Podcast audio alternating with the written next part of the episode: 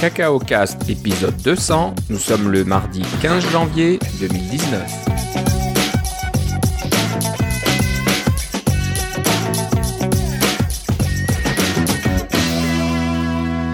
Bonjour et bienvenue dans ce nouvel épisode de Cacao Cast. Comme d'habitude, Philippe Casgrain est avec moi. Comment ça va, Philippe? Ça va bien et toi, Philippe? Ça va très bien.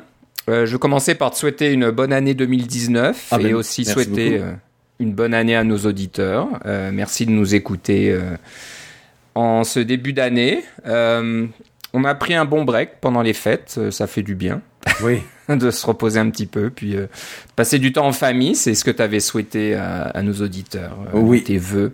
Et moi, c'est ce que j'ai fait. En fait, mes, mes trois enfants sont rentrés à la maison pour trois semaines. Alors, j'en ai, euh, elles sont aux études euh, et, au, et au travail euh, à, à Montréal, à deux heures d'ici. Elles sont revenus les trois pour le- les vacances de Noël. J'avais les trois dans la, dans la maison. Ça faisait du bien. Ouais, ouais, hein, ça, ça change un petit peu euh, du côté calme Oui. quand t'es seulement avec ton épouse. C'est ça. Euh, moi, je connais pas encore ça. Ça sera un peu plus tard. Mes enfants sont plus jeunes, donc euh, bon, on en profite. Faut en profiter tant qu'ils sont là, parce qu'un jour, on regrettera quand, quand ils seront partis loin et puis qu'ils auront d'autres choses à faire. Oui, c'est ça. Moi, je peux, Euh, je peux vous dire que mon automne est passé à toute vitesse, tellement quand je suis arrivé à Noël, je me suis dit, mon Dieu, mais c'est Noël et j'avais rien préparé.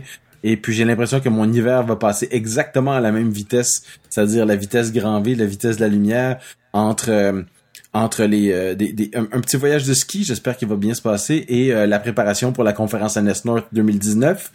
Euh, on, on va, j'aurai pas le temps de me rendre au mois de mai, je vais, dé- je vais être rendu au mois de mai, ça va être déjà le, tout, tout va être déjà terminé, euh, je saurais plus quoi faire. Ouais, ouais. Ah, c'est sûr que c'est beaucoup de travail pour préparer une conférence. Oui, tout en ayant un emploi à temps plein, n'est-ce pas? En plus, et en organisant euh, Coco Heads et en faisant tout un tas de choses. Je sais pas comment tu fais. C'est l'avantage de euh, pas avoir d'enfants à la maison.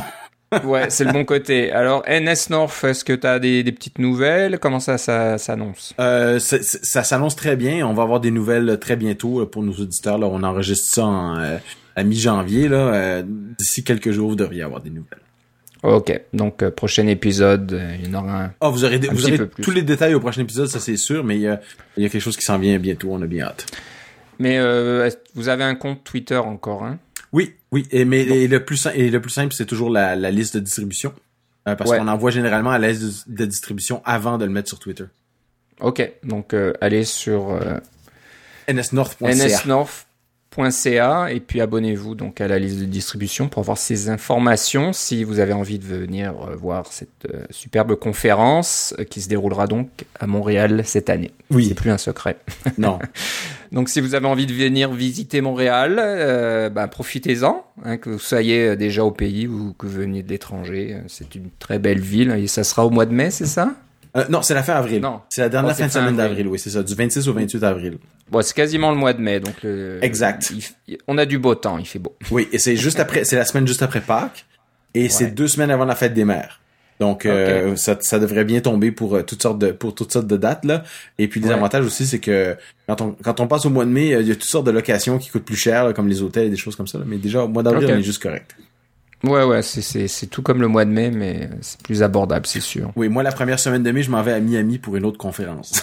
Ah ah, sympathique. Ça, Il fera déjà chaud là-bas parce que. je l'espère. Ouais. Ouais. ouais. Aller me baigner un peu Ok. dans l'océan. Ah oui, oui. Là, il fait, il fait beau là-bas toute l'année quasiment. Oui, c'est à Miami et non pas à Miami Beach, donc je devrais me débrouiller pour me rendre à Miami Beach pour aller me baigner dans le dans l'Atlantique là, mais euh, j'ai bien l'intention de, de au moins aller faire saucette. Ouais, ouais. Bah c'est, on t'envie bien. Ouais, mais je vais aller à la conférence aussi, hein, on s'entend. Ok. C'est une conférence qu'on connaît ou Oui, euh, je suis déjà allé à la travaille conférence, euh, c'est la Zojo Developer Conference, donc la conférence des développeurs Zojo, la XDC 2019. Euh, je suis allé l'an dernier, on se rappellera que je suis allé à celle de 2018 à Denver à, à peu près à la même date, au Colorado. Ok. Et puis euh, je suis aussi allé à celle de 2016 et de- à Houston et 2015, je crois, à, à Austin au Texas. Ok. Alors Xojo, c'est le nouveau nom de De Real Real Basic. Basic, oui, c'est ça. Ouais. le Pour- Mais ça fait quand même plusieurs années que ça s'appelle comme ça. Oui, bah c'est juste pour nos auditeurs, on va dire qu'est-ce Oui. que c'est Xojo parce que si on n'est pas dans ce monde-là, euh, on connaît pas trop mais C'est voilà, ça. Real Basic. Oui, et pour le Euh, pour la petite histoire, pour ceux qui Ouais. qui nous ont pas encore l'ont pas encore écouté, pour le travail, le logiciel sur lequel je travaille est, est bâti en grand en partie grâce à, à Real Basic et tout le reste est en Coco évidemment. Donc c'est un, un, hybride entre les deux. Donc c'est important de savoir d'avoir des bonnes relations avec la compagnie qui fait le, le logiciel dont on dépend. C'est une bonne chose. Bah oui. Non, mais en plus, ça a l'air d'être une plateforme qui a du succès, puis qui permet surtout de faire du développement assez rapide. Hein. J'imagine que c'est ça l'intérêt initial. Oui, et aussi, oui, aussi multiplateforme. Euh, par exemple, euh, on s'attend euh, absolument à ce qu'ils annoncent une plateforme Android euh, au, oh. à la conférence XDC. Et je vous en parlerai quand je reviendrai, bien sûr. Mais l'idée étant que vous pourriez créer... Il, il, supporte déjà iOS, donc vous pouvez faire une application iOS. Évidemment, on avait déjà sur sur ordinateur de bureau, on avait déjà Mac, Linux et, et Windows. Mais vous pouvez, vous pouvez faire une application iOS, tout écrite en Zojo, donc en Real Basic aussi. Euh, et là maintenant, ils vont avoir une plateforme Android. Alors potentiellement, vous pouvez écrire votre application iOS en euh, en Real Basic et, la, et une application euh, Real Basic aussi, mais pour Android, peut-être que vous pouvez faire du multiplateforme comme ça avec un seul environnement euh, qui, ma foi, c'est un c'est un environnement complet. Là. Il y a un débugger et tout là. Euh, un des, euh, un éditeur complet, des, des, classes. Le langage est assez est assez complet aussi. Donc si vous voulez vous lancer dans l'Android, ça peut être intéressant aussi de, penser à ça, apprendre un langage plus facile que, que l'environnement euh, Android lui-même.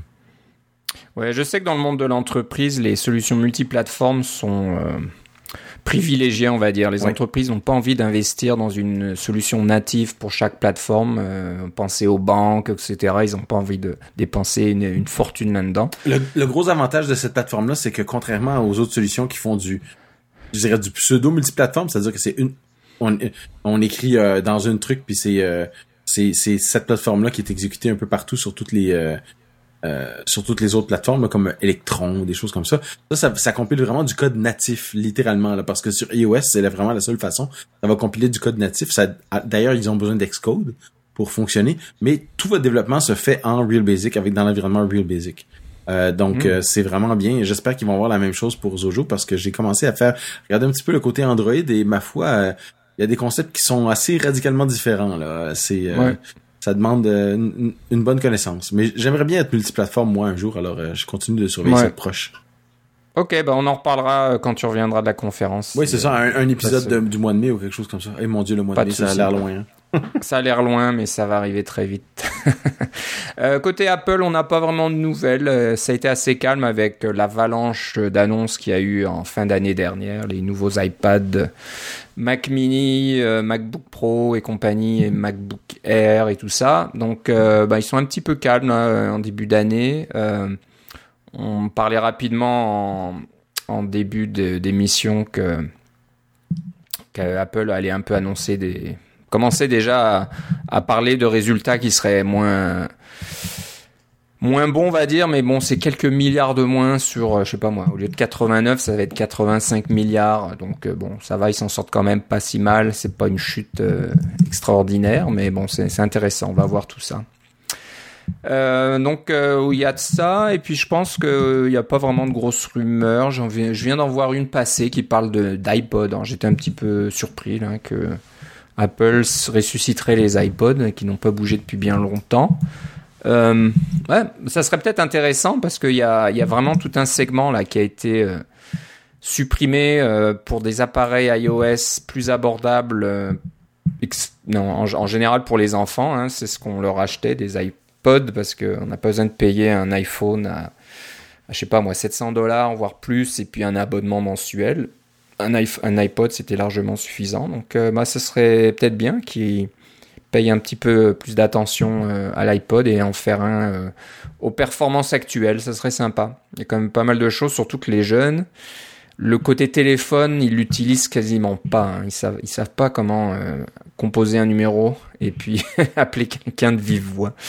Euh, moi, j'ai des enfants euh, adolescents et puis ils ont beaucoup de mal quand on leur demande d'appeler quelqu'un. Oui, puis moi, même moi, mes, mes enfants sont des, des, jeunes adultes maintenant. Euh, et puis quand on leur dit euh, bon, mais pour régler ce problème-là, tu devrais appeler cette personne, c'est comme appeler. Exactement. c'est ça. non, ils savent pas. C'est mieux d'envoyer des textes, des photos, des machins, des vidéos, mais appeler, c'est pas possible. Non. Donc voilà, euh, c'est un peu les, les, rumeurs. On en reparlera si ça se concrétise un petit peu, un peu plus tard, mais il y aura probablement quoi au, printemps, euh, fin d'hiver, début printemps, euh, des, des, annonces. Je sais plus quel est le produit qui est rafraîchi en début d'année en général. C'est peut-être. Ah, ça serait bien que le Mac Pro, on en reparle un petit peu. Alors, espérons que ça soit pas fin 2019. Hein, ils ont dit 2019. Euh, euh, l'année est longue. bon, depuis le temps, depuis le temps qu'on attend un nouveau Mac Pro depuis 2013, j'espère que début 2019, ils pourront au moins atteindre cette cible. Ah, mais quand ça sortira, on vous en parlera. On vous en parlera, c'est certain. Et j'ai juste l'impression que le Mac Pro sera très cher. un peu comme l'iMac Pro. Et le, et le iPhone, euh, iPhone 10s Max. Ouais, c'est ça. Donc, ça sera certainement super comme machine, mais, mais très cher. On en reparlera. On sait, qui sait, ce sera peut-être quelque chose de modulaire avec euh, des versions un peu plus abordables et euh, qu'on puisse ensuite augmenter au fil du temps en ajoutant des composants. On peut toujours rêver. Allez, on va commencer. C'est plus simple d'économiser de l'argent que de rêver. Ouais, c'est ça. Mettez de l'argent de côté si vous vous attendez vraiment. Euh. Prenez une deuxième hypothèque sur votre maison pendant que les taux sont bas. Ouais, ouais, ouais. Dépêchez-vous hein, parce que c'est pas, c'est pas dans l'air du temps actuellement. Hmm. Peut-être faire, on un, va parler... peut faire un don d'organes aussi, je sais pas. ouais, non, j'espère, j'espère pas quand même.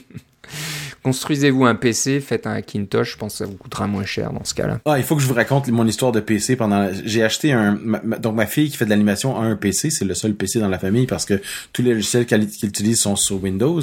Euh, ça tourne avec Windows 10 et je lui ai acheté euh, 32 gigaoctets de mémoire pour pouvoir parce qu'elle avait en avait 16 avant pour accélérer son ordinateur, elle était bien contente. Et puis je lui ai acheté un SSD aussi. Alors elle a deux disques euh, euh, ordinaire de 7 à 6200 RPM. L'ordinateur a quand même 4 ou 5 ans, euh, qui... Euh, 5 ans, même peut-être même 6, mais bref, c'est deux disques euh, non SSD de 1 Tera chacun. Alors, il y en a un qui est le miroir de l'autre, comme ça, on peut on a un backup intégré. Et puis là, je me suis dit, ben, je vais lui acheter un SSD. Et SSD de 1 Tera octet, c'est pas si mal. Ça m'a coûté environ 200 dollars pour un SSD comme ça. Euh, et puis un autre, euh, disons, 15 ou 20 dollars pour le, petit support et les petits câbles, etc. C'était quand même pas trop compliqué. Et c'est une tour, alors c'est facile de rajouter quelque chose dedans. Euh, je, lui ai envoyé par la poste, je lui ai dit tu pourras l'installer, puis elle a essayé de l'installer, ça a pas marché. Alors ça a pris tout l'automne, elle a essayé de trouver de le faire fonctionner, ça marchait pas. Finalement, comme elle était ici, évidemment, pendant les vacances de Noël, elle avait amené son ordinateur, on a regardé ça. j'ai réussi à il y a à peu près 10 ou 12 logiciels de clonage qui sont recommandés dépendamment des sites pour cloner un disque euh, sur l'autre. Alors j'ai fini par en prendre un qui était fourni avec le, le, disque euh, de, de, c'était un disque Crucial, donc c'est le, le, système qui permettait de cloner un disque n'importe quel avec un autre. L'idée étant que je voulais cloner son disque et pour et enlever l'ancien disque qui était non SSD et démarrer sur le disque SSD pour avoir un peu plus de vitesse. Comme on a fait il y a plusieurs années ceux, qui ont des Mac et qui sont des vieux Mac et qui ont passé avec des disques SSD euh, ont vu tout de suite une amélioration de vitesse substantielle. De faire exactement la même chose pour son PC bref les cloner et j'ai jamais réussi à démarrer. J'ai jamais réussi à dire Windows euh, en entrant dans le BIOS, euh, tu dois démarrer sur ce disque. Il y avait toujours un problème de bootloader qui ne fonctionnait pas. J'ai cherché sur Google, j'ai essayé toutes sortes de choses. je suis rentré dans des, des pages qui étaient euh, remplies de publicité, des forums qui étaient un peu un peu web profond, etc. Là, dark web, etc. Il y avait il y avait tellement pas de. Alors que sur Mac c'est comme clone ton disque, utilise euh, Super Duper ou utilise Carbon Complete Cloner ou utilise l'utilitaire du système carrément et clone ton disque et voilà, tu vas pouvoir démarrer dessus. Euh, on peut choisir son disque de démarrage au départ avec la touche option. Il y a un panneau de contrôle pour choisir le disque de démarrage. Tout est super simple sur le Mac, mais sur Windows, j'ai jamais, jamais réussi à faire démarrer son, euh, son système sur le SSD. il, manque toujours quelque chose. Peut-être qu'il faudrait réinstaller Windows sur ce disque-là, mais c'est pas ça que je voulais faire. Je voulais cloner pour qu'elle puisse repartir à, alors peut-être que à la fin c'est ça qu'on va faire, on va réinstaller Windows, mais là c'est un Windows une licence logicielle, c'est Windows 10, il y a plus de CD pour faire ça, alors je sais pas si ça va fonctionner. Euh, mais bref, j'ai abandonné pendant les vacances parce que je voulais profiter de mes vacances, mais j'ai jamais jamais réussi à faire démarrer son disque sur Windows. J'étais vraiment désolé d'avoir euh, passé tout ce temps-là pour finalement arriver à rien. c'est comme c'était décourageant. Ouais, ouais. Je pense que l'environnement de Windows est assez euh, restrictif à ce niveau-là. Ah, c'est hostile comme genre ça. Puis tu, vois, tu creuses un petit peu, puis t'as l'interface Windows 10. Bon, ah, c'est joli, ça ressemble, ça ressemble un peu plus au Mac, c'est un peu plus convivial. Là, tu creuses un petit peu plus, puis là, tu tombes dans l'interface Windows 7. Il y a un panneau de contrôle différent, qui a un look un peu différent. Puis là, tu creuses encore plus, tu te dans un panneau de contrôle Windows XP. Alors, tout existe encore. C'est juste, c'est littéralement, ils ont mis une couche de peinture par-dessus, là, pour que tu puisses pas le voir, là, puis euh, ils ont créé une façade supplémentaire, mais tout est encore là à l'intérieur. Euh, il y a des, trucs, il faut que tu ailles dans la ligne de commande, puis tu pars des trucs comme euh, msconfig, etc., là, pour démarrer ces vieux panneaux de commande-là. Mais tout est là, et puis des fois, c'est la seule façon de faire certaines choses pour pouvoir cloner des disques. Et j'ai jamais trouvé ça. Le, BIOS a jamais voulu accepter mon, mon SSD comme disque de démarrage. Même si c'était le seul disque de démarrage. Il disait non, il manque quelque chose. Comme, oh, c'était décourageant.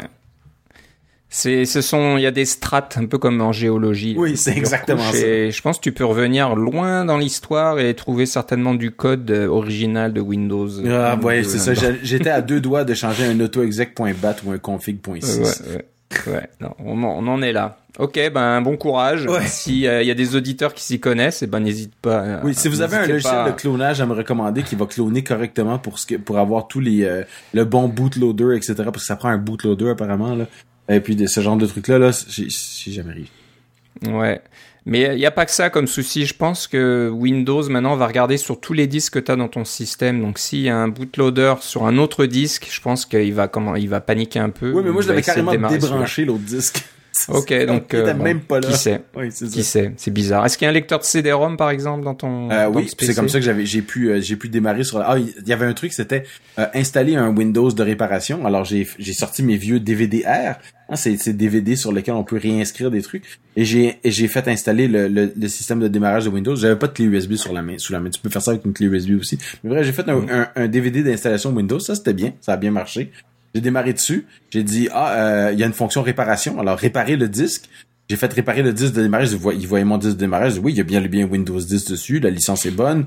Euh, cliquez pour réparer. Ah, le programme ne peut pas réparer. C'est comme, ah, merci. Ouais, ouais, ouais, il peut rien faire. Bah, j'ai eu un peu le même souci. Moi, j'ai un PC, là, que, que j'ai récupéré sous mon bureau. Et puis, il a fallu que j'enlève ou que je désactive le lecteur de CD-ROM dans la séquence de démarrage. Ouais pour une raison X ou Y, c'est un lecteur de CD-ROM vide au début.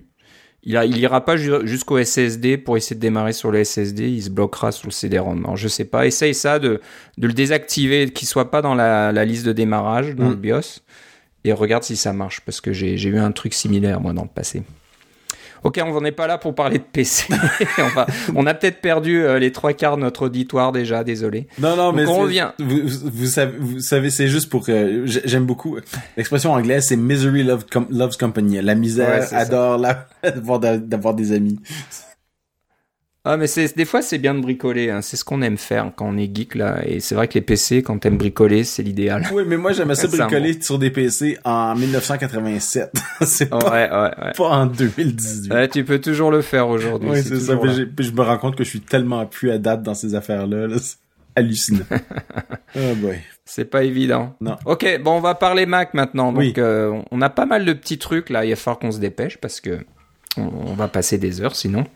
Euh, des, de petits outils, euh, du, code source et des, choses euh, qu'on a trouvées par-ci et par-là sur, sur la toile dernièrement. donc on va commencer par un petit utilitaire qu'on trouve sur GitHub qui s'appelle ShapeShift. Pour ceux qui utilisent des playgrounds, qui est un, très bon outil d'apprentissage, mais aussi de prototypage. Absolument essayer juste une petite fonction ou apprendre des petites choses dans le langage. Ou apprendre des frameworks aussi. Apprendre des frameworks, essayer une animation, etc. Au lieu d'avoir un projet Xcode complet et puis euh, de, s'embêter avec tout ça, vous pouvez juste aller euh, vous ouvrir un petit playground et puis euh, écrire vos quelques lignes de code et puis regarder tout de suite si ça marche ou pas.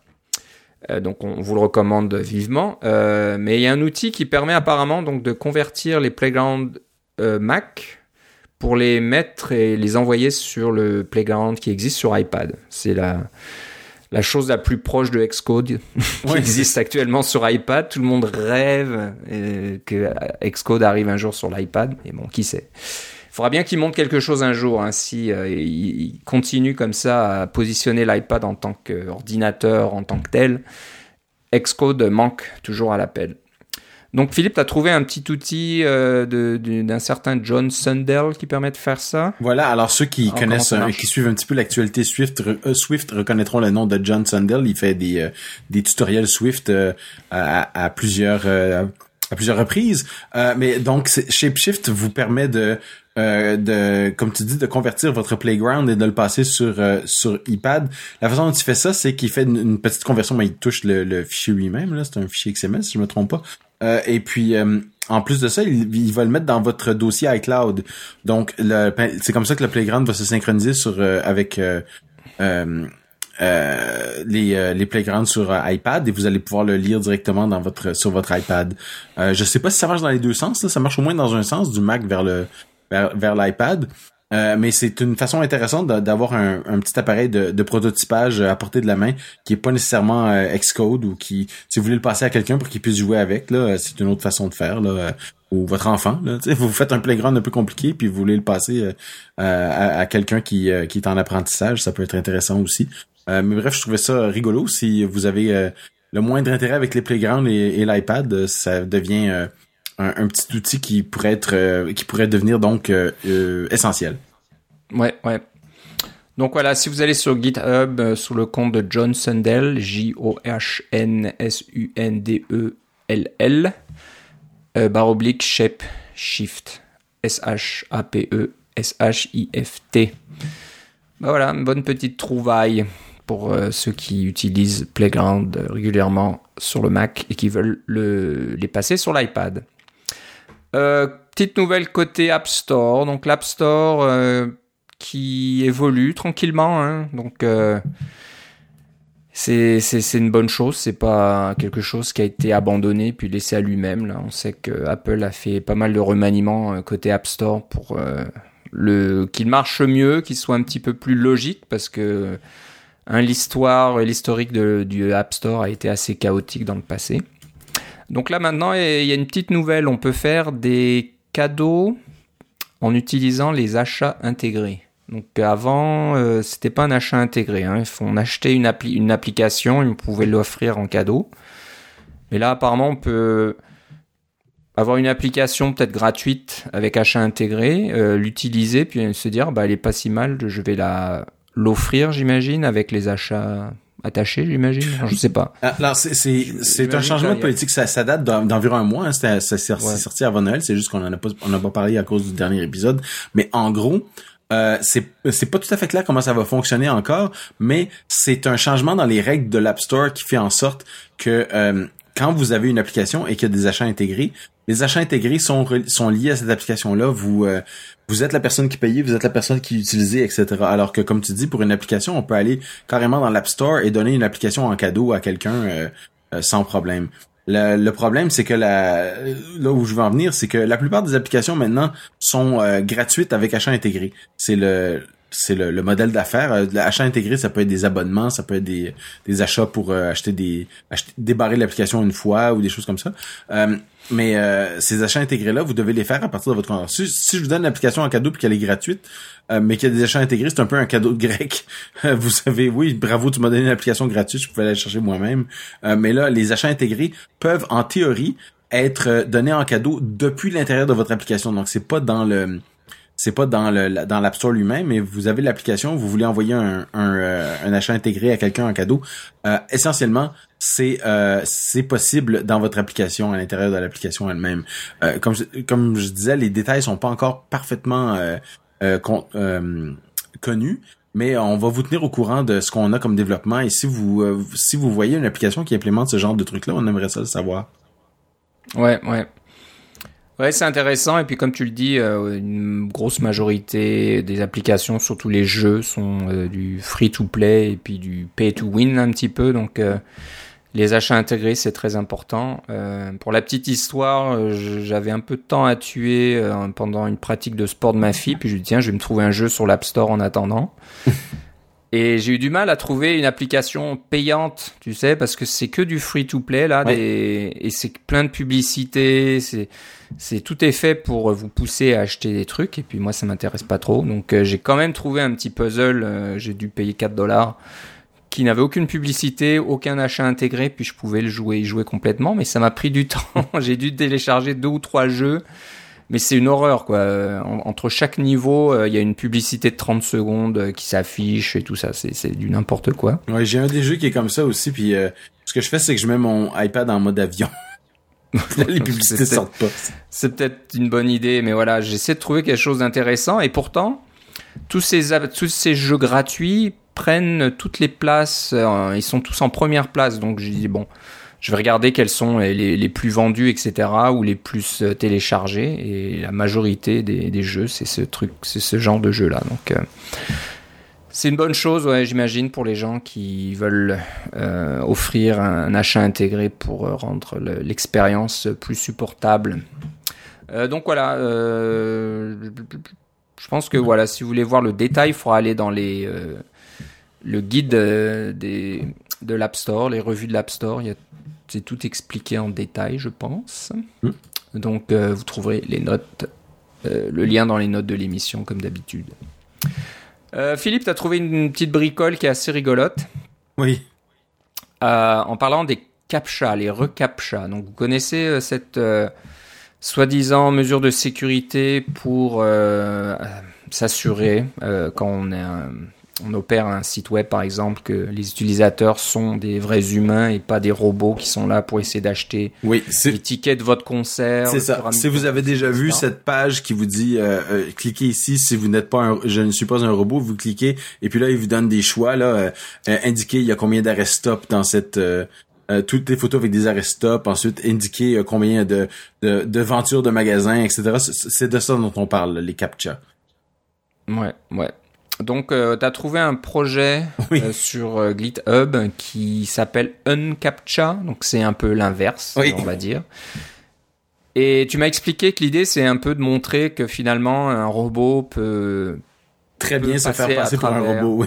Voilà, un robot peut se faire passer pour un humain alors que c'est c'est un robot. Donc, Ce qui... je sais pas, j'ai pas lu en détail comment ils ont fait ça. Qu'est-ce que tu peux nous expliquer un petit peu? Oui, alors d'un haut niveau, d'abord les captcha, c'est on, on trouve tous ceux qui se connaissent le moindrement trouvent que c'est complètement ridicule parce que si les si les ordinateurs sont bons en quelque chose, c'est la, rena la renaissance de différents patrons. Hein. Tout, toutes les, questions de d'apprentissage machine et tout ça, c'est exactement parfait pour euh, les histoires de captcha. Alors de, de, de, nous demander de prouver qu'on est des humains en faisant de la reconnaissance d'image, c'est un peu ridicule. La petite blague que j'ai pour ça, c'est que si vous trouvez pas le, les arrêts stop dans l'image, il y a une voiture sans conducteur qui euh, qui fonce dans un dans un piéton là, mais euh, c'est euh, dans la vraie vie parce que c'est ça qu'ils utilisent. Mais ce projet-ci est un vrai projet et non pas une blague. C'est carrément vous le pointez vers une page qui contient un captcha comme ça. Euh, et ce qu'il va faire, c'est que ces trucs-là ont généralement un un, euh, un, lien qui est audio. Donc les personnes qui ne voient pas, qui sont qui sont non voyantes, euh, parce que c'est on a besoin d'être accessible, ce genre de choses là. Euh, les personnes non voyantes peuvent cliquer sur un lien audio euh, qui va leur dire euh, une phrase ou une série de mots qu'ils doivent ensuite taper dans la case pour bien dire qu'ils sont qu'ils ont bien compris qu'ils sont des humains. Alors ce qu'ils font, ce que ce projet-là fait, c'est qu'ils utilisent un un petit logiciel de pilotage de, de navigateur web là pour pouvoir cliquer sur les différentes cases et récupérer les différents éléments. Euh, récupère le lien vers le fichier audio, télécharge le fichier audio, l'envoie à Google pour faire de la synthèse euh, de, la reconnaissance vocale pour que Google fasse la transcription de la, de la voix en euh, du texte. Et quand le texte revient de Google, il fait simplement le coller dans la dans la page web et à 80%, dans 80% des cas, ça fonctionne. Alors, c'est complètement, complètement automatisé pour entrer là-dedans. C'est pas quelque chose qui est en production, que vous pouvez cliquer automatiquement. Il n'y a pas une extension euh, Safari qui fait ça tout de suite. Mais, en théorie, vous pourriez écrire une extension Safari qui ferait ça, ou une extension Firefox ou, euh, ou Chrome qui ferait ça, et que quand vous avez un, un captcha comme ça, vous pourriez passer à travers en, en quelques secondes sans avoir à cliquer sur tous les trucs. euh, j'ai trouvé ça rigolo et je suis sûr que ceux qui partagent comme moi la, la haine de ces de ces images captcha vont euh, vont quand même rigoler un peu dans leur barbe. C'était ça que je voulais vous faire. Euh. Ouais ouais, on aurait peut-être dû mettre ça en dernier sujet de l'épisode ouais. pour que ça soit notre petit truc rigolo mais bon, on voulait en parler dès, dès le début. Donc si vous allez sur le compte GitHub E C T H R O S euh, vous trouverez un projet qui s'appelle Un CAPTCHA 2 et euh, vous verrez un peu comment ça fonctionne. Euh, je pense qu'il y a du, il y a le code en Python. C'est un petit outil, un petit utilitaire Python qui fait tout ça. Euh, donc voilà, c'est toujours intéressant de voir comment ça marche et j'espère que ça fera réfléchir Google, euh, qui vont trouver un, système un peu plus pratique euh, pour les utilisateurs parce que c'est vrai que les captcha là, moi une fois sur deux ça marche pas. Il faut reconnaître. Euh... Alors des fois c'est bien clair, hein, l'image qu'on voit dans la démo, c'est puis c'est des des, des panneaux dans la rue, mais des fois c'est des façades d'écran, des façades pardon de, de magasins, puis c'est un petit peu un petit peu flou, puis ou des fois c'est des, des voitures, puis euh, il y a une voiture au loin là-bas flou, mais est-ce que c'est une voiture ou pas Et une fois sur deux, je passe à côté, puis ça me prend je sais pas combien de temps. Donc c'est sûr que c'est pas l'idéal. Donc euh, bah, allez, allez, allez euh, jeter un petit coup d'œil, c'est assez intéressant. Euh, parlant de sécurité, il y a un problème rampant, on va dire, sur bah, les Mac et les PC, j'imagine, mais les Mac aussi.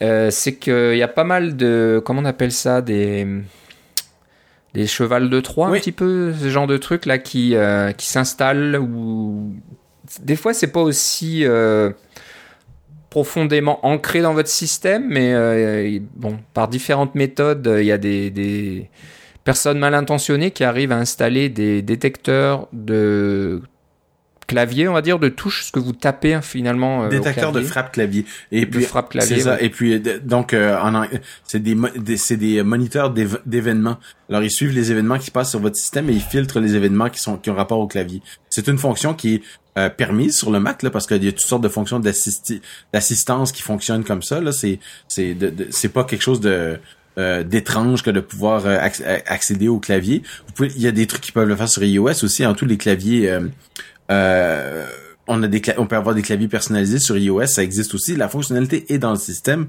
mais si c'est une chose que vous installez vous-même, c'est une chose. Euh, vous êtes, vous le faites en connaissance de cause et présumément vous, vous téléchargez ça d'un site connu avec un développeur connu euh, en lequel vous avez euh, le moindrement confiance. Mais comme tu dis, il y a des, chevaux de Troie qui peuvent s'installer quelquefois en tant que mauvais logiciel sur votre ordinateur. Ouais, ouais. Donc, euh, bah, il y a une application qui s'appelle Reiki, R-E-I-K-E-Y, euh, qui est un détecteur de, de frappe de clavier. C'est ça, de, de, bah, de, de, logiciels mal intentionnés euh, qui suivent donc les frappes de votre clavier.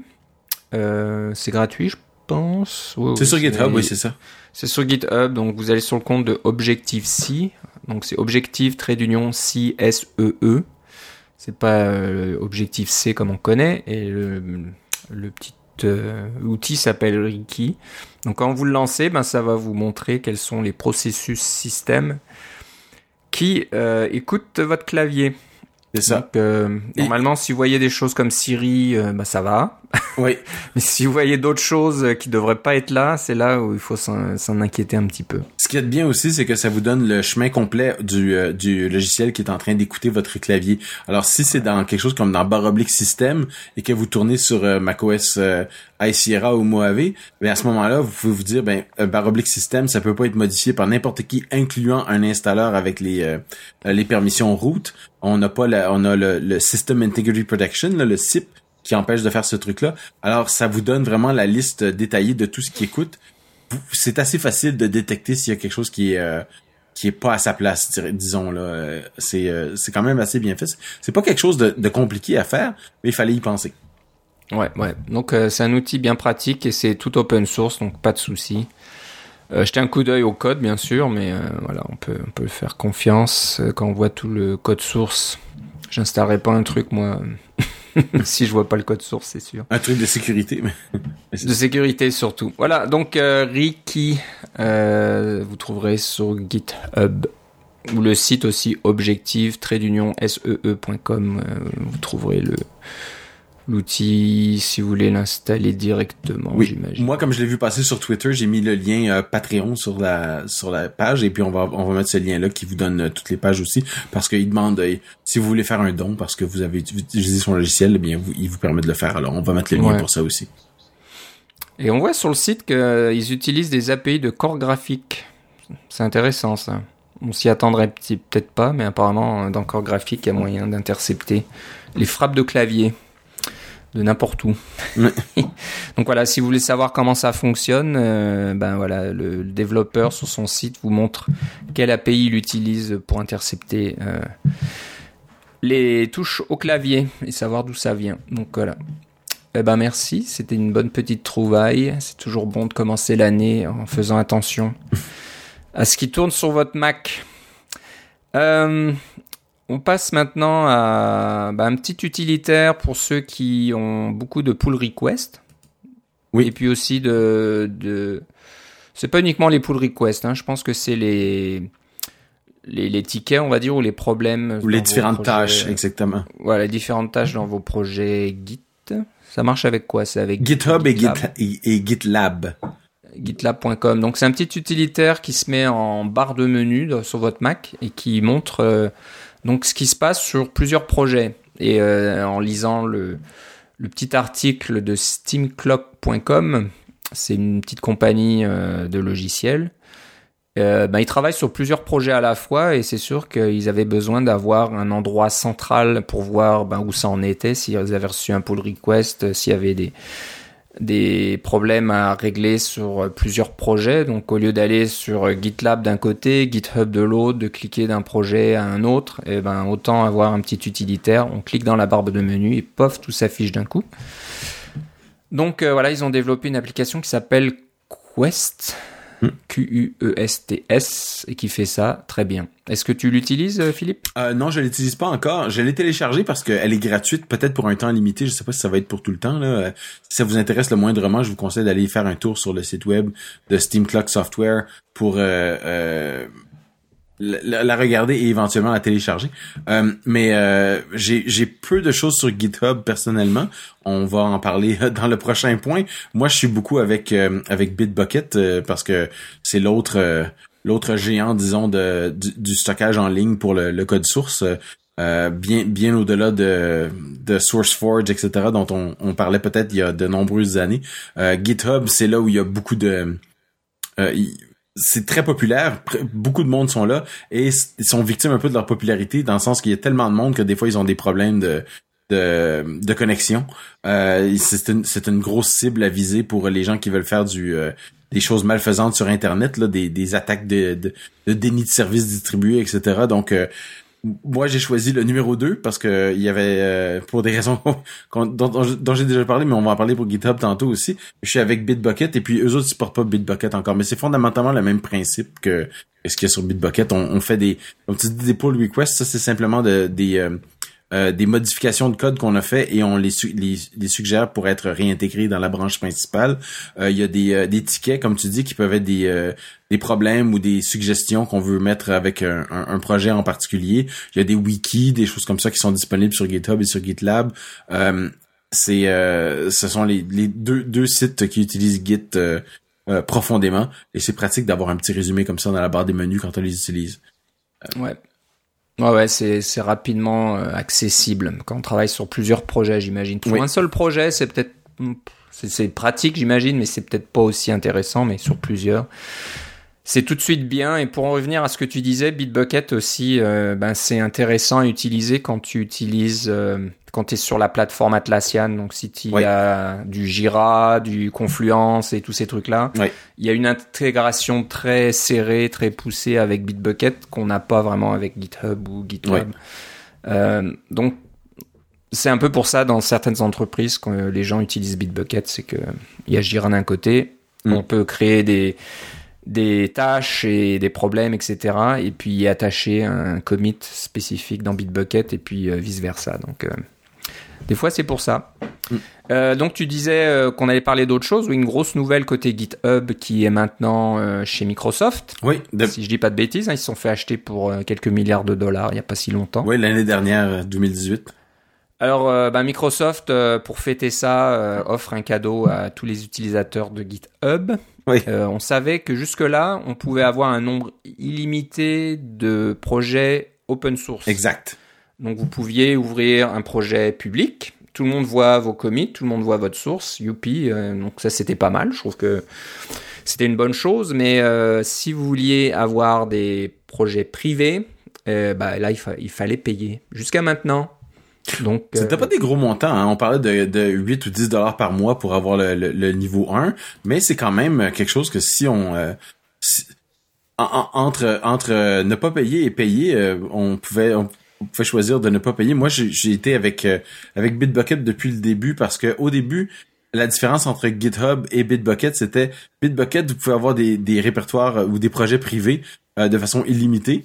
Et puis c'est pour ça que j'avais choisi Bitbucket parce qu'ils offraient exactement la même la même offre au niveau Git, mais avec et, ah, ils offraient aussi un support pour Mercurial. Euh, J'utilisais même Mercurial à l'époque, euh, qui existe plus vraiment. Ben, ça existe encore Mercurial, mais c'est très peu euh, utilisé comme euh, comme système de de contrôle des, des versions là, de contrôle de code source, etc. mais c'est la raison première pour laquelle j'étais allé là, c'est ça. Ensuite, ils ont mis des répertoires privés pour tout le monde. Alors ça me donnait un argument pour juste rester là. Je suis passé à Git, mais je suis resté avec Bitbucket. Et maintenant, GitHub euh, permet fondamentalement la même chose que ce que Bitbucket permet, c'est-à-dire d'avoir des euh, jusqu'à trois collaborateurs et un nombre illimité de, de, dossiers privés. Alors moi, ça me convient très bien d'avoir jusqu'à trois collaborateurs. Je peux t'inviter par exemple à collaborer sur un de mes projets. Euh, je peux travailler avec Dan sur un autre projet, etc. J'ai ces trois collaborateurs par projet. Il y a ça sur sur Bitbucket et maintenant il y a ça sur GitHub aussi. Donc c'est un beau cadeau pour tous ceux qui utilisent GitHub et qui veulent avoir des, des projets privés. C'est très pratique d'avoir des projets privés parce que des fois vous avez des trucs pas nécessairement open source ou qui sont quelque chose que vous voulez pas montrer à tout le monde tout de suite ou euh, euh, des projets privés. C'est, on a toutes sortes de raisons d'en avoir. Vous avez une application dans l'App Store, pas de raison de, de présenter votre votre code source à tout le monde juste parce que vous voulez pas payer 8 dollars par mois, là, des choses comme ça. Ou euh, évidemment ne pas se priver de. Ça vous donne aussi un backup. Hein. Si vous avez, s'il arrive quelque chose à votre ordinateur, mais que votre projet est sur GitHub ou sur Bitbucket, ben vous avez une copie automatiquement de toute votre historique et des choses comme ça. C'est quand même très intéressant à ce niveau-là. Euh, je dirais que maintenant, euh, il y a vraiment plus de raisons de ne pas utiliser soit GitHub, soit Bitbucket pour tous vos projets, euh, parce que vous avez accès à autant de projets privés que vous voulez et gratuitement. Donc, si vous êtes un développeur solo ou même une petite équipe de, deux ou trois, allez-y. Il n'y a pas de raison de s'en passer. C'est, faut pas garder ça sur un, serveur local. Ça va vous faire un serveur de moins à, à gérer. Maintenant, si vous êtes une très grosse entreprise, euh, tous ces commentaires-là ne s'appliquent pas à vous. Hein. Quand vous avez 100 développeurs, c'est pas la même chose que vous en, avez deux, trois.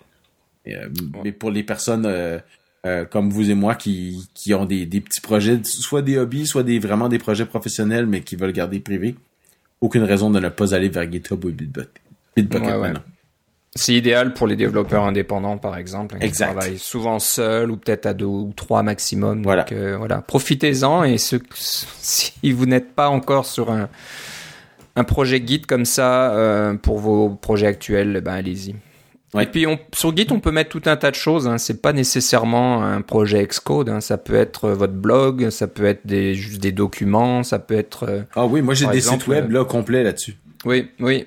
Moi, j'avais mis, il bah, faudrait que je le mette à jour un petit peu. J'avoue que je l'ai pas fait beaucoup, mais le flux euh, pour le podcast, par exemple, le fichier XML qu'on envoie à iTunes, et eh ben il est aussi euh, sur GitHub, donc euh, je peux revenir en historique, revenir en arrière, et puis etc. Puis il, non, il est pas sur GitHub, pardon, il est sur Git. Mais il faudrait peut-être que je le mette sur GitHub. Tiens, c'était un, un, petit petit exercice, tu vois. Je conseille aux autres, mais je devrais le faire moi-même. donc j'écris sur un papier en direct pendant qu'on enregistre que je vais mettre le flux sur un projet privé GitHub. Voilà. Je pourrais peut-être le mettre public, mais bon. quoique, on verra. Je pourrais le mettre publiquement, c'est sûr. Ah oui, c'est sûr. Il n'y a, rien à cacher vu que vous pouvez le télécharger, puis vos euh, lecteurs de podcasts préférés téléchargent le fichier régulièrement de toute façon. Euh, mais une chose à faire, c'est vrai.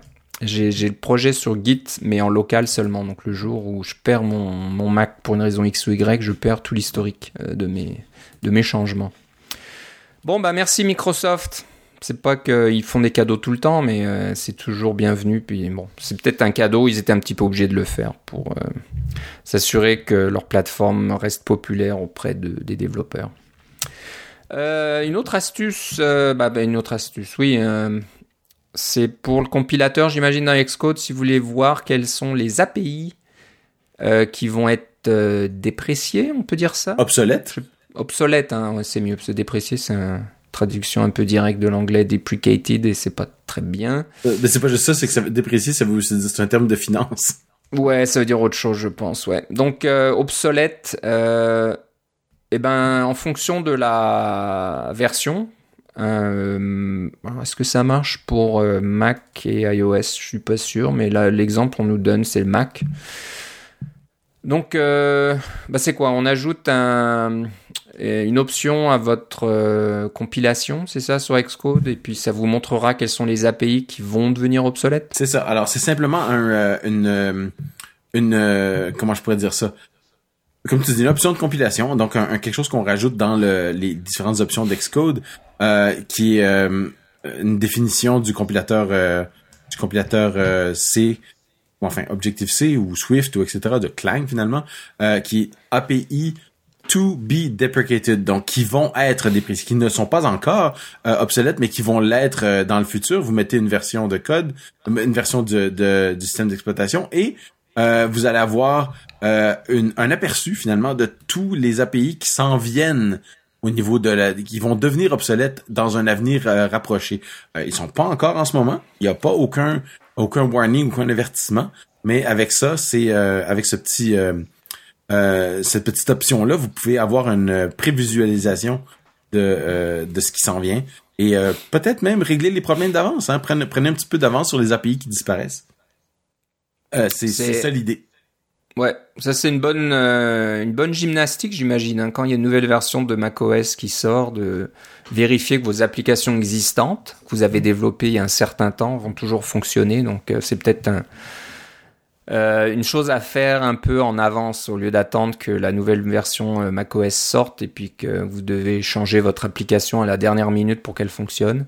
Au moins vous serez d'avance que ouh là là attention il faut que je revoie cette partie de code parce que j'utilise des API qui n'existeront plus dans un avenir plus ou moins proche. Donc voilà, merci Jeff Nadeau, euh, le développeur qui euh, travaille chez Apple. qui travaille chez Apple, donc il est au courant de ces choses-là. Il l'utilise aussi, j'imagine. Euh, ben voilà, nous nous donner cette petite astuce. Donc vous trouverez ça sur les notes de l'émission pour voir comment ça marche exactement. Et ben on va finir avec le mode sombre. Le, ouais, c'est ça, le mode sombre, le dark mode. Euh, que moi j'aime beaucoup. Je, le mets partout sur toutes mes machines maintenant. Euh, c'est bien. Je suis habitué.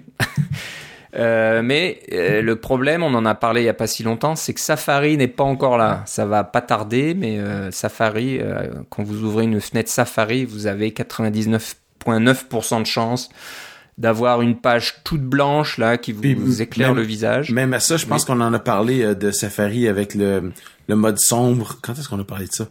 Euh, on a dû parler de ça euh, au mois de, de septembre. Oui, non, mois de décembre. Mois de décembre. On en a parlé au mois de décembre. ah, bah oui, t'as raison. La dernière fois. Oui. Et c'était euh, nos amis de One Password qui nous donnaient des petites. Oui, oui, c'est ça. Mais ce, qui s'en vient avec euh, avec Safari, c'est que Safari va pouvoir détecter si le site web en question a un mode sombre. Donc, vous vous branchez sur, je sais pas moi, Radio Canada ou Radio France, et puis si le site web supporte le mode sombre, Safari va, lui demander donne-moi le mode sombre et puis il va, il va vous présenter. Donc c'est le choix du site web. Cette petite extension Safari que j'ai achetée euh, euh, et que je vous recommande fortement, euh, c'est ce que ça fait, c'est que ça prend votre page web actuelle telle que vous l'avez téléchargée et ça la passe en mode sombre localement. Donc la présentation est assez bien. Euh, c'est sûr qu'il y a certaines pages web où ça marche un petit peu moins bien, mais vous pouvez l'extension apparaît dans votre barre de, Safari, là, juste à côté de la barre de des URL, euh, et puis vous vous permet de choisir. Vous pouvez désactiver l'extension euh, temporairement, de façon permanente, si, ça vous tente, de façon avec le si le, le, mode sombre de, de, de Mojave est activé ou non. et puis vous pouvez aussi désactiver un site web en particulier ou une série de sites web. Euh, c'est vraiment très bien fait. Euh, c'est pas très cher, je pense que ça m'a coûté 3 dollars ou quelque chose comme ça. Là. Puis pour les amateurs de mode sombre, euh, je recommande fortement. Ça vaut vraiment la peine de d'installer ça maintenant. Ça va être vos yeux vous le seront fortement reposés grâce au mode sombre de Safari à tous les coups dans dans toutes les pages. Voilà, donc si vous allez jeter un coup d'œil sur le site euh, alexdenk.eu, A-L-E-X-D-E-N-K.eu, euh, vous trouverez cette euh, petite application. Cette, bah, c'est pas vraiment une application, c'est comme tu dis, une extension Safari. Oui, mais c'est, en fait, c'est une application parce que les extensions ah Safari maintenant, les, les extensions Safari maintenant, on peut juste les distribuer dans le Mac App Store. Donc, ah. dans le Mac App Store, ça veut dire qu'il y a une application que tu vas télécharger, que quand tu vas l'ouvrir, elle va installer l'extension Safari. C'est tout ce qu'elle fait. Oui, c'est ça. Parce que euh, maintenant, euh, je sais pas si les, les, les, utilisateurs de longue date se rappelleront que quand les extensions Safari sont sorties, c'était quelque chose qu'on pouvait carrément aller dans. Il y avait même une galerie des extensions Safari sur le site web d'Apple euh, qui leur euh, qui vous permettait de voir. Je pense qu'on pouvait pas prévisualiser, mais au moins vous aviez une liste d'extensions qui était comme un peu. c'était un peu comme un App Store d'extensions finalement, mais c'était juste une galerie. Euh, pas, pas aussi sophistiqué que le, que le Mac App Store. Euh, et vous pouvez télécharger ces petites extensions-là directement. Ou carrément, vous pouvez aller sur le site web d'un développeur comme OnePassword et, euh, et aller télécharger l'extension directement et l'installer. C'était quand même assez bien. Mais là, pour des raisons de sécurité, j'imagine, ils ont fait en sorte que la seule façon dont Safari sous Mojave, à partir de Mojave, ou Safari 12, je pense, la seule façon d'installer des extensions, c'est vraiment avec à l'aide d'une application qui a été qui a été signé par le, les, les bons euh, euh, par, par, les bons euh, certificats. Et c'est comme ça que Safari va accepter d'installer l'extension. C'est pour ça qu'il faut acheter une extension. Une application pour pouvoir installer l'extension. C'est un peu bizarre, là, mais c'est la, la façon de faire. Il y a, ouais, il y a un peu plus de sécurité quand même. C'est une bonne chose. Ben, on pense, là, mais c'est pas... Je trouvais que la signature... Ouais, je trouvais que la signature cryptographique était quand même assez bonne sur les... Elle devait déjà toujours être signée, cette extension Safari, de toute façon. Ouais, ouais. C'était pas, pas critique, mais. Alors dis-moi, il y a trois modes dans cet outil. Il y a mode sombre, le mode sombre doux et le monochromatique. Je sais pas. c'est quoi le soft dark là le Oui, le mode c'est parce que le mode sombre, ça va vous mettre du noir noir. Alors les pages, bon, euh, le fond d'écran qui était blanc blanc, euh, il va être euh, la plupart des comme tu dis la plupart des pages ont un fond un fond blanc, c'est la page par défaut. Alors l'inverse de, blanc total, qui est euh, F, F, F, F, F, F en hexadécimal, eh bien c'est noir total, quoi 0, 0, 0, 0, 0, 0. Mais un noir total, c'est pas toujours facile à avoir. Euh, ça sort très bien sur les écrans OLED, hein, sur le, le, iPhone 10 par exemple. Mais moi, sur mon iPhone 6S, le, noir total, je, je le trouve... Euh, il y a quelque chose de d'irréel un peu dans le noir total, je trouve. C'est comme un peu impossible. sur un écran LCD, ça sort toujours un petit peu mal, à mon avis, le noir total. Mais ça, c'est une question, euh, question un peu personnelle. C'est, ce que j'aime le moins de, du, nouveau Tweetbot, là, euh, qui a un fond en noir total, là. Euh, j'aurais principalement pour l'iPhone 10, j'aurais vraiment aimé avoir un mode où c'est pas un noir total, mais disons que c'est, je sais pas moi, euh, en hexadécimal 15 15 15 ou quelque chose comme ça là, pour avoir un, un au lieu de 0 0 0 euh, pour avoir un, un, noir qui est quelque chose de de, de c'est comme un gris très très sombre finalement. Alors c'est c'est finalement c'est de dire que le softer euh, softer dark mode là, c'est c'est d'avoir un fond qui est un gris très très sombre au lieu d'avoir un noir total. C'est exactement, c'est juste ça. OK, bah c'est une bonne euh, une bonne comment dire, une bonne option à avoir et c'est un peu le bon côté que ça soit sous la forme d'une extension Safari. Ouais.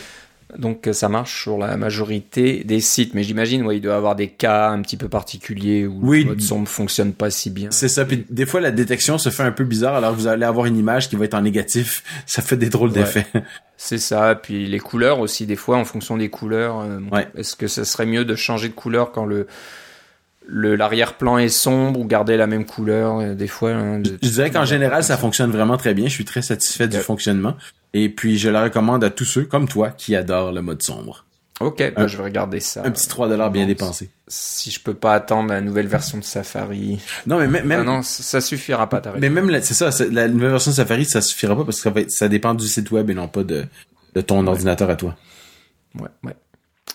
Ok, ben ça finit notre émission euh, du début d'année. Donc voilà, j'espère que c'était euh, divertissant et qu'on vous a appris euh, quelques petites bricoles. Donc ben et puis merci de nous écouter vraiment toutes les misères qu'on peut avoir aussi. Ça fait du bien d'en parler. C'est de c'est un peu une thérapie de groupe là. Voilà, on en parle tous. Donc prochain épisode, ça sera uniquement comment faire fonctionner votre PC. Ouais, Ok, donc euh, Philippe, si on veut euh, bah, savoir, euh, je sais pas moi, la suite de tes déboires avec le PC de ta fille, ou alors les préparations de NS North. Ou, si vous voulez m'envoyer des, des, des, trucs pour essayer de faire démarrer un PC, ça serait ça serait à Philippe C sur Twitter ou Philippe C à mastodon.social. Mastodon.social, ça existe encore. Hein. Oui, bien sûr. Je t'avoue que je suis, moi, les réseaux sociaux, euh, c'est de pire en pire. J'ai pas dû regarder mon compte Mastodon depuis trois mois, mais il faudrait que je regarde un petit peu. Donc désolé s'il y a des écoutes, des, des auditeurs qui m'ont envoyé quelque chose, j'ai pas regardé. Je suis quand même content Euh, que pour un 200e épisode, parce que c'était notre 200e épisode, Ouais, on a réussi hein, à on a- parler de quand même pas mal de trucs Mac. Ouais, ouais, quand même. Imagine hein, qu'on parle que de PC pour le 200e épisode. Donc c'est vrai, heureusement que tu le, tu le notes parce que bon, je le vois là devant moi sur le- la liste de nos, de, de ce qu'on parle ce soir. Euh, Il y a écrit épisode 200 en gros en haut, mais c'est vrai que voilà, le temps passe. Donc on est déjà arrivé euh, au 200e épisode en combien d'années? En 10 ans, c'est ça? Quelque chose comme ça. un peu, ouais, c'est fou, hein, comme euh, le temps passe. Alors j'essaie de revenir au premier épisode pour vous donner la date. Épisode numéro 1, le 11 février 2009. Donc euh, on Ah. y est presque. On va fêter notre dixième anniversaire au prochain épisode. Waouh. Ouais. Je t'avoue que ça m'impressionne parce que ça, ça donne pas l'impression qu'on a passé déjà 10 ans à bavarder comme ça quasiment tous les mois. Voire deux fois par mois, mais voilà, c'est c'est le cas. Et il s'en est euh, passé des choses en 10 ans, hein, c'est ça? Ouais, ouais, ce serait marrant hein, de revenir. Si, si on était un petit peu plus euh, travailleur, on aurait fait une rétrospective euh, de tous nos épisodes ou des moments marquants, etc. Non, j'aime pas ces Mais trucs-là, on n'en est pas là. Non, on non, c'est- pas, c'est pas mon truc, ça. Ouais, c'est un peu barbant. On voit le, on regarde vers le futur. Oui, c'est ça.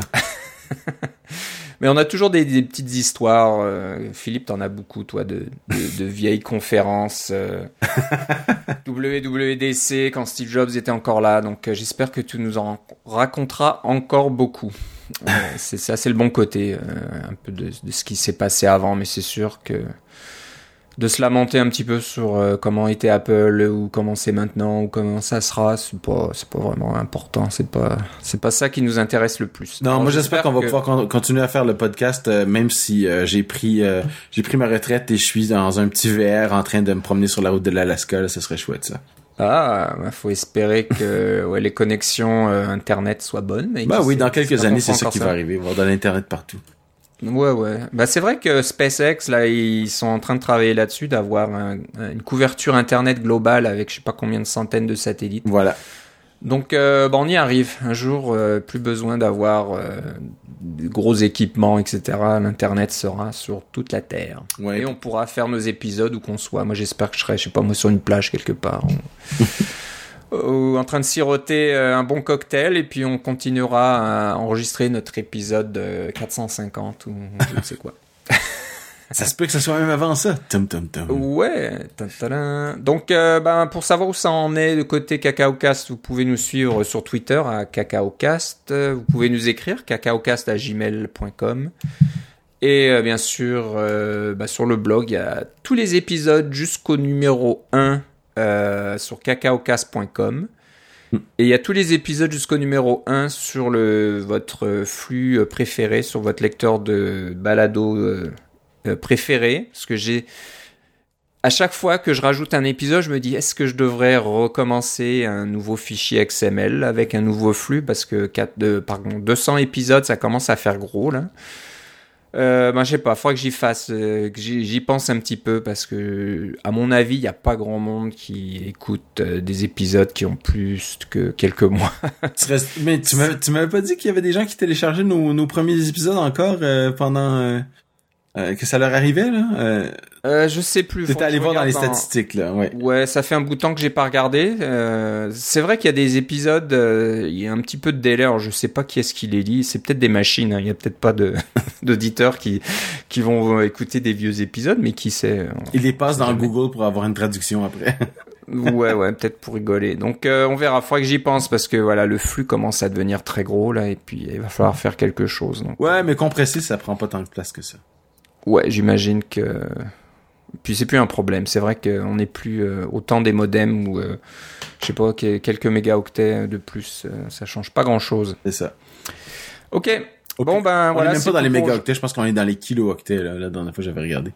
Ouais, peut-être. Je sais pas. j'ai- Il faudrait que je regarde. Oh, une fois compressé, c'est dans les kilooctets, c'est sûr. Oui, à compresser, c'est sûr. C'est un, un XML avec beaucoup de vide là-dedans. Il y a C'est ça. beaucoup de choses qui se répètent, c'est certain.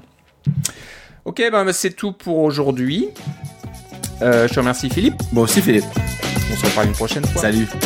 Bye bye.